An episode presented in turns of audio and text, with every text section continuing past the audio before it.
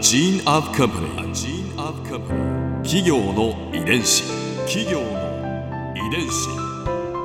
全国に546万社以上あるとされる日本の企業その企業の数だけ理念があり使命があり人間ドラマがありますこの番組ではさまざまな企業のトップや社員の方にお話を伺いながら成長する企業の DNA を解明していきます企業の遺伝子。ナビゲーターは私千葉なクララとクオン株式会社代表の武田隆さんです。武田隆です。よろしくお願いします。本日は株式会社リクシル常務役員マーケティング部門リーダー安井拓さんをお迎えしております。よろしくお願いいたします。よろしくお願いします。今回はリクシルの今とこれからについて伺います企業の遺伝子。のリクシルさんが今力を入れてらっしゃることを伺っていきたいと思うんですけれどもリクシルブランドにはなんかすごく素敵なキャッチコピーがあるそうですね。そうですね、うん。あのリクシルにはいつも幸せにっていうそのキャッチコピーをもとに、はい。あの要は皆さんの生活のいつもっていうのを幸せにしたいという願いをここに込めています。うーんなんかうんいつも最近育児とか して 家でバタバタしてるので、うん心に染みます。やっぱり幸せっていろんな時に感じると思うんですよ。はい。うん。例えばその旅行に行って普段と違う体験をする。美味しいものを食べに行く。これ多分幸せなんですけど、はい。やっぱり普段家に帰ってねうん。みんなでリビングを囲むあるいはうん。あったかいお風呂に入る。うん。そういうなんか普段やってることから幸せを感じるっていうのってたくさんあると思うんです。で我々やっぱりその建材あるいは住宅設備を提供しているやっぱ毎日お家に帰るんですよね皆さ。うんんでそこで幸せを感じてもらえるようにするっていうのがうんうん。我々のやっぱりキャッチコピーの意味ですね。うん。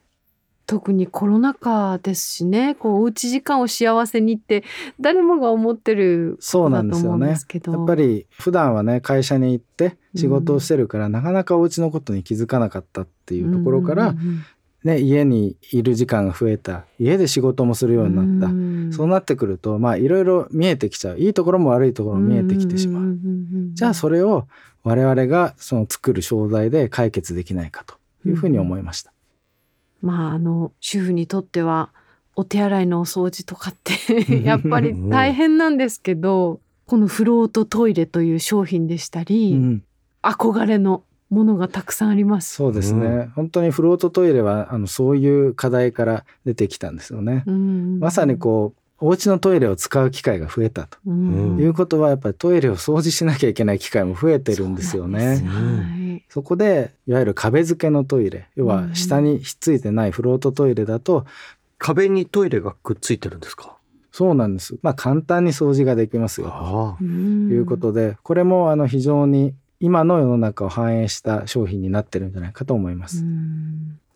このリクシルさんがやってらっしゃるそのいつもこう日々をこう幸せにするっていうすごくあの素敵なキャッチフレーズに共感するんですけど私もっともっとすごく興味があることがあってもう未来も幸せにうんという考え方で、もういろんな取り組みをやってらっしゃるということなんですが具体的にはどういったプロジェクトがあるんでしょうか？そうですね、まあ、まずはあのトイレのお話をさせていただくとはい。あの世界にはね5人に1人がまだ安全で清潔なトイレを使えないという状態になってます。でこれって別にいつもの幸せってね日本だけじゃないので海外もそう、やっぱりここも解決していかないとやっぱ課題解決にならないということで、あの砂糖というプラスチックでできた簡易トイレ、うんうんこれをその CR の活動として世界に提供してます。うんうんうんでこれは単にトイレをじゃあ寄付してますというのではなくって、うんまあ、我々は技術を提供しますと。なのでこの技術を使ってこの発展途上国の皆さんでビジネスをしてくださいと。うんでそこでよってビジネスがこう成り立っていくとそれでこの継続する持続可能性がある。うん要はサスティナブルな施策なんですね。寄付だとどうしても寄付が終わると終わってしまうんですけど、ビジネスになってるっていうとそれが続くんですね。なんでこれがやっぱり我々としてやるべき社会課題の解決方法だろうとなるほいうふうに思ってます。企業の遺伝子。その社会的な世界的な課題を解決しようとするときにお手洗いに着目してくださるのは本当に嬉しくって、うんっていうのもその開発途上国ってもちろんそのトイレが足りない衛生的にもうん。悪いっていうことがあるんですけどもう一つやっぱり問題があってそのトイレって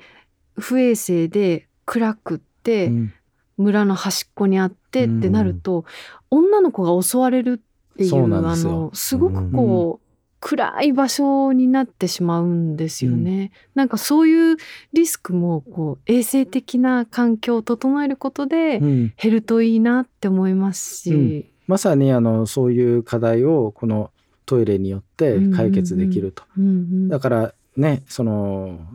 野良でやるのではなく、はい。まあ簡易的ではあるけれどもちゃんとしたトイレを設置するとうん。いうことでまさに安全で佐藤の名前これセーフトイレットから来てるのでおまさに安全なトイレと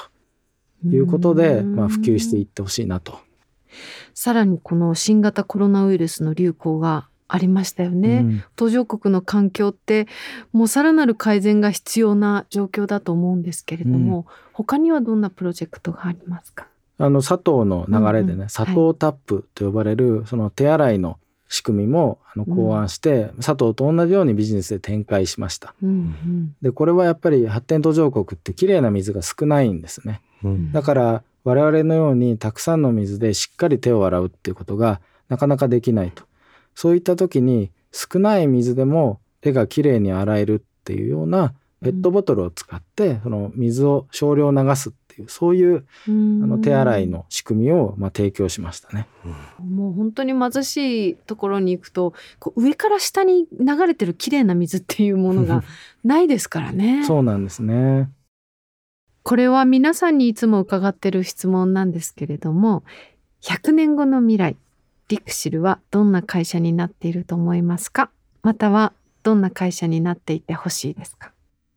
まあ100年後リクシルがあるかどうかってわからないんですけど、はいでもやっぱりいつもの幸せを提供し続ける会社であってほしいなと思思いま。す。まあ、それがやっぱり我々の企業理念であるというふうに思ってます。ここで Clara's Viewpoint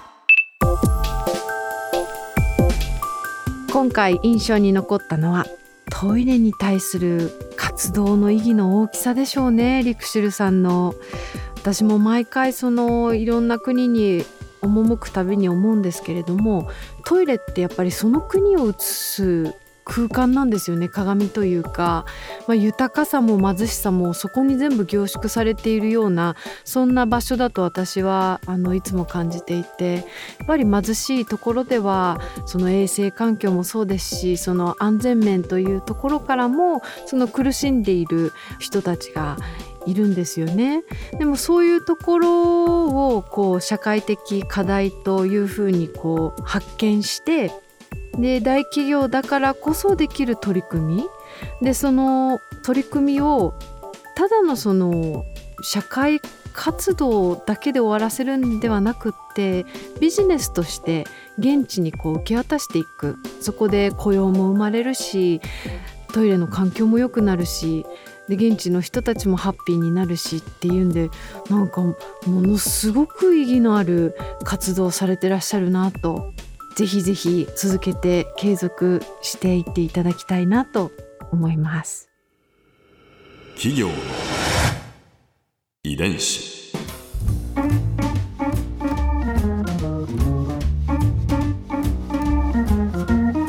この番組はポッドキャストのほかスマートフォンタブレット向けアプリオーディでも聞くことができますお使いのアプリストアからダウンロードして企業の遺伝子のページにアクセスしてみてくださいね。それでは